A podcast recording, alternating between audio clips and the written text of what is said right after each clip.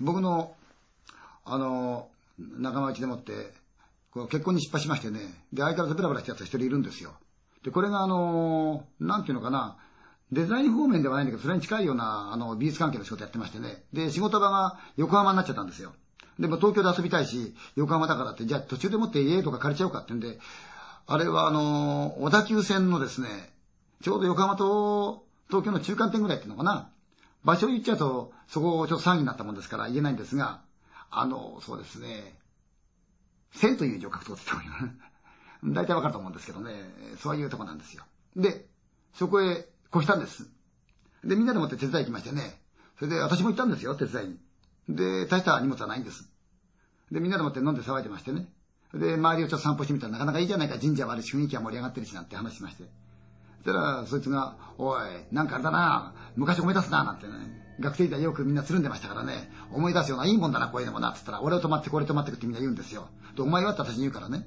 まあ、仮にも私は芸能人なんだから、そんな暇じゃないんだからって。大体世の中で芸能人をね、引っ越しに使うなんてとんでもない話だって私笑って言ったんですよ。そしたら、そうか、しょうがねえ、じゃあ残念だけど、なんて。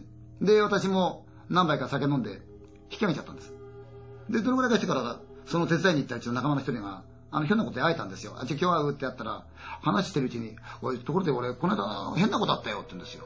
なんでって言ったら、俺あの位置止まって、結果的に俺一人で止まっちゃったんだけど、明け方あいつが早く出るってから、あ、いいよ、じゃああと俺取り回していくからって言ってたんだよねって言うんですよ。で、その住人が出て行ったんで、奴はそのまま行ってらっしゃいも言わないで、面倒だから、これ通ボラのやつなんですけども、で、眠ってたそうですよ。で、しばらくしたらね、またバターンってドアが開いたってんですよ。あいつしょうがねえな、また忘れ物でもしやがったなと思って。そしたら、部屋の中ぐるぐるぐるぐる回ってんだそうですよ。何探してんだい、一体と思って。それはまた回って、まあいいや、声かけんでよそうと思ってね、起きんの面倒だし、知らばくれてよと思った。そしたら、枕元へ来て、しゃがみ込んで、なんか考えてるらしいって言うんですよ。あれどうも一服してたらしいんだって言うんですよね。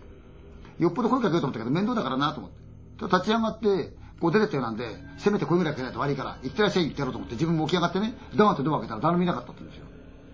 あじゃああいつ急いで行っちゃったんだって言ったら、いや、そうじゃないって言うんですよ。そんな早くね、あの、ドア開けてね、そう建物外出れるわけないんだからね、俺考えてみりゃね、あいつじゃないような気がするんだよな。なんか俺気持ち悪いんだよ。で、俺お前に喋りたかったよって言うから、あ、そうかいって話聞いたんです。で、ものの1ヶ月ぐらいしてからかな。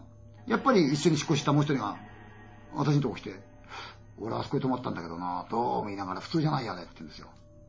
で、前のことがありましたから気になったんでどうだったって聞いたら、奴が、やっぱり泊まったら、その、早い仕事で出るから、お前ゆっくり出ていけよなって言ったんで、ああ、いいよ、あったよ。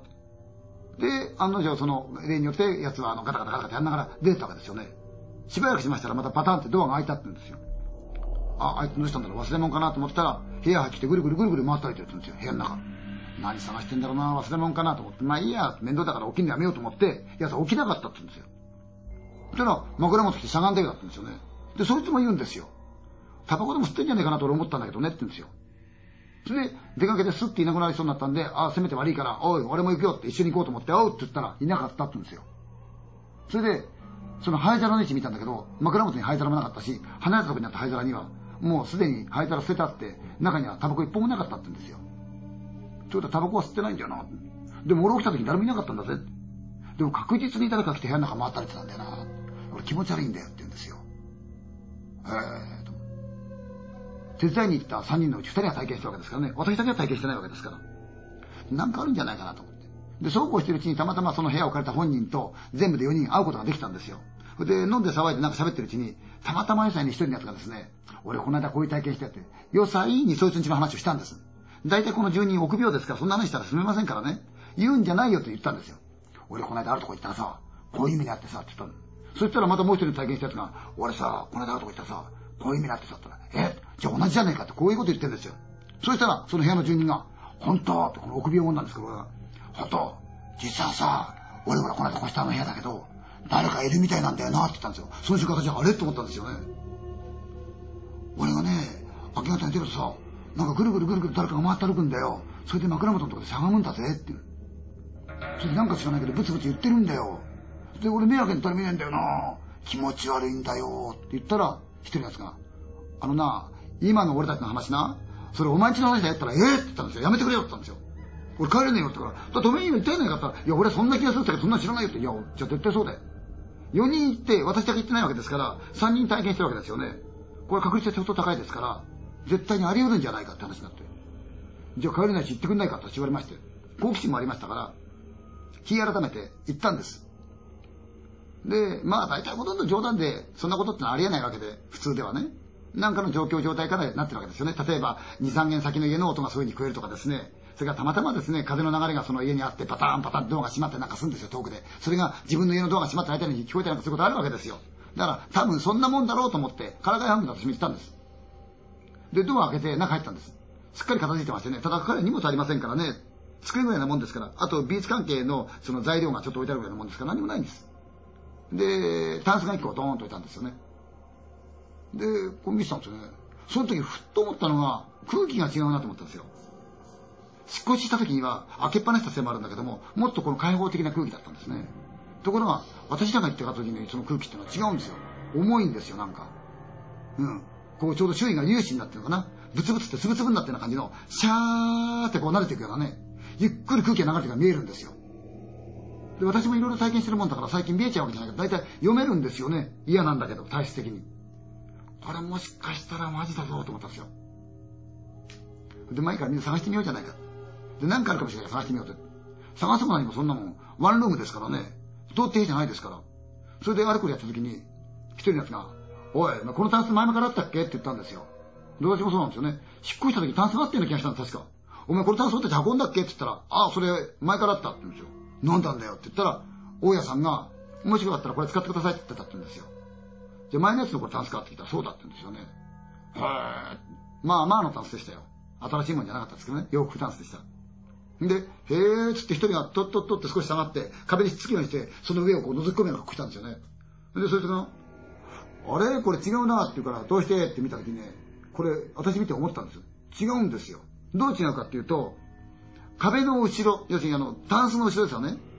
壁だったらば、その、3の打ち方が違うじゃないですか。どう見ても、その、タンスの後ろの部分が、こう、もう一つお尻があるように見えたんですよ。これお尻があるんじゃないかなって言ったんですよ。おい、絶対これなんかあるぞって。じゃあみんなどかそうって話になりましてね。どかしたんですよ。中身を出して。どかしましたら、その、あの、いーって開ける、一枚だけの、あの扉のね、襖になってる、そのお尻でしたよ。ね、何の変哲もないですよ。ただそれがあったんだけど、なんかそれ開けるの怖いんですよ。なんか怖いんですよ。で、しばらく経ってこれ見てたんですよね。どうしてこんなところにタンスを置いたんだろうかと。で、なんで大家さんはタンスを使ってくれって言ったんだろうかと。思ったわけですね。やっぱりみんな思ったでしょうね、その時に。しばらく見てたんですよ。で、その時の気持ちなんですが、タンスが腫れ上がるように見えたんですよ。むー垂れてるように見えたんですよ。で、やけに部屋を寒くなってたんですよね。気のせいかもしれないけども。いや、これ開けねえ方がいいかなと思っても、やっぱ好奇心勝ちますわね。こっち4人いるんですから、やっぱり。で、だんだんだんだんだんだんと、どうなってきたかっていうと、我々の鼓動かもしれないけど、そのお尻が、トックトックトックトックトックトックトックトックと、膨れてくるように見えるんですよ。そうなると恐怖が先立ちますからね。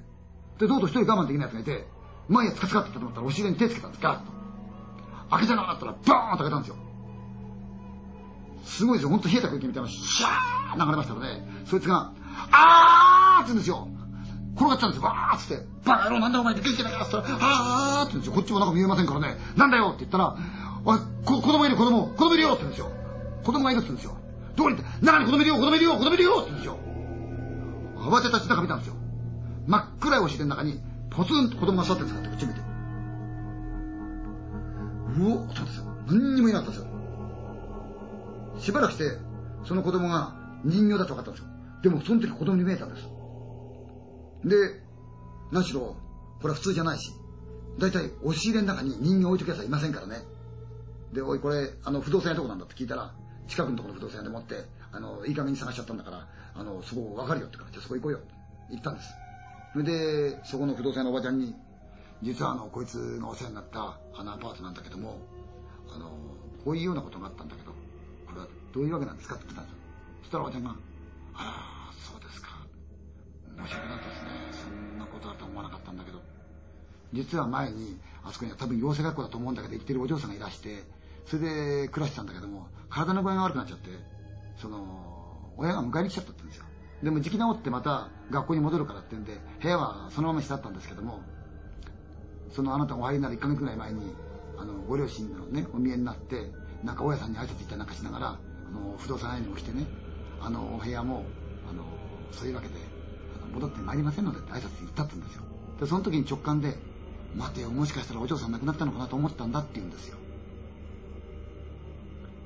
で、その人形をね、こういう服で着てやったら、はあ、たまにね、見かけたんですけどね、同じような柄のね、服お嬢さん着てましたよ。要塞方面やってる方かもしれませんね。自分で縫ったんでしょうかねって言ってましたよね。で、僕らは思ったんですよ。もしかすると、あれは霊とかそういうもんではなくて、そのお嬢さんが自分の人形を忘れてたんで気になってきたんじゃないか。もしかすると自分が戻りたいばっかりに人形を置いてったんじゃないか。自分が死ぬことは分かってたんで置いてったんじゃないだろうか。そしたらもう一人が言うんですよ。いや、あれは娘じゃねえなって言うんですよ。どうしたって。人間の肌じゃねえよ、あれはって言うんですよ。なんだよって言ったら。あれは、お嬢さんが忘れた人形を探したんじゃなくて、俺は人形が歩いてたと思うなって言うんですよね。でもなんか話を聞いてると、なんとなく人形が部屋の中を歩いてたようなそんな感じもするんですよね。